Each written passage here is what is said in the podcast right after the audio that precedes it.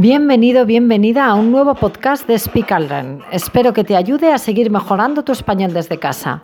Recuerda que si nos escuchas desde nuestra web speakallearn.es, al finalizar el audio encontrarás la transcripción y algo de vocabulario que espero que te resulte muy útil. Empezamos. Hoy en nuestro podcast, 6 consejos para aprender español.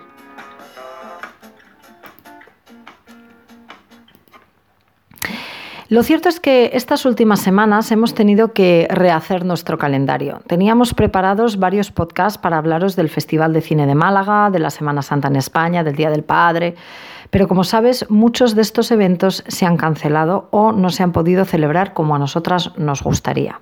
Y desde luego no como suele hacerse. Así que no tenía mucho sentido que te habláramos de eso. Hemos estado dándole vueltas sobre qué tema te gustaría que tratáramos en nuestro podcast. Por cierto, si tienes alguna idea, nos la puedes dejar en comentarios y estaremos encantadas de escucharla. Pero hoy no vamos a hablar de nada de la cultura y de la vida en España. Hoy vamos a tratar de contarte qué puedes hacer para mejorar tu español o cualquier idioma que estés aprendiendo. Hoy te damos seis consejos para aprender español que espero que te gusten. Hemos estado observando a nuestros alumnos y algunos de ellos, sobre todo los que viven en España, están un poco desanimados. Muchos nos habéis comentado que con esta nueva situación de confinamiento no tenéis la oportunidad de hablar con nadie en español y sentís que estáis olvidando vocabulario y que vuestro nivel baja. Este sentimiento que ahora tienen nuestros alumnos en España es muy frecuente. Si eres estudiante de español en otro país, seguramente te habrás sentido así muchas veces. Entonces, ¿qué puedo hacer para avanzar y aprender un idioma? El primero de los secretos es utilizarlo. Sí, usar el idioma. Por eso nuestras clases están enfocadas en la práctica y no tanto en la teoría. Por supuesto, también enseñamos gramática, expresiones, vocabulario, podéis verlo en alguno de nuestros vídeos o en el blog. Pero al final, lo más importante es que practiques, que hables español o que lo escribas o lo escuches, pero utilízalo. Tienes que buscar la manera de utilizarlo. Y tiene que ser una manera que te divierta que disfrutes del proceso, porque si no, es muy probable que acabes cansándote y abandonando, sobre todo si estás escuchándonos desde un país donde no se habla español. Así que este es nuestro segundo consejo, disfruta del proceso. Maneras de aprender existen muchísimas y si estás convencido y enfocado, seguro que lo consigues. Ahora bien, creo que es mucho más sencillo y mucho más probable que lo consigas si el proceso te divierte. Tercero, sé perseverante, tienes que querer hacerlo. Incluso la persona más inteligente y con más facilidad del mundo para los idiomas, si no persevera, acabará fracasando en su objetivo. Cuando tú hablas un idioma porque lo necesitas en el trabajo o porque tu pareja es de ese país o porque vives en ese país, es mucho más fácil avanzar y que no se te olvide. Es más sencillo persistir. Sin embargo, si no tienes ninguna de esas situaciones en tu día a día, lo vas a tener más difícil porque vas a tener que crear esas situaciones. ¿Y cómo puedo crear esas situaciones? Pues vas a tener que empezar con algo sencillo y que te guste, porque como te decía antes, divertirse en el proceso es un requisito fundamental. Así, cuando estés cansado o no te apetezca, te resultará mucho más sencillo ser persistente.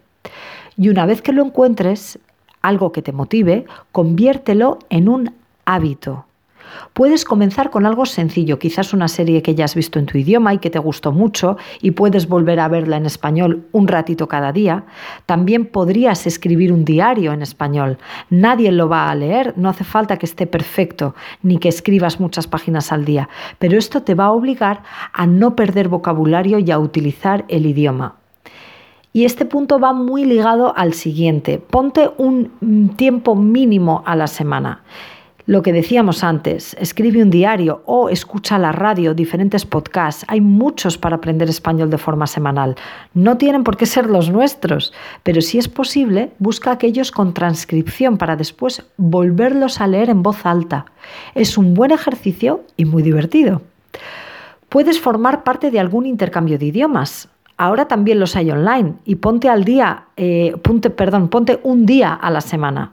Normalmente los intercambios de idiomas no nos parecen la mejor manera de aprender, porque es algo muy limitado y siempre acabas hablando de lo mismo y por norma general la persona que tienes enfrente no te va a corregir.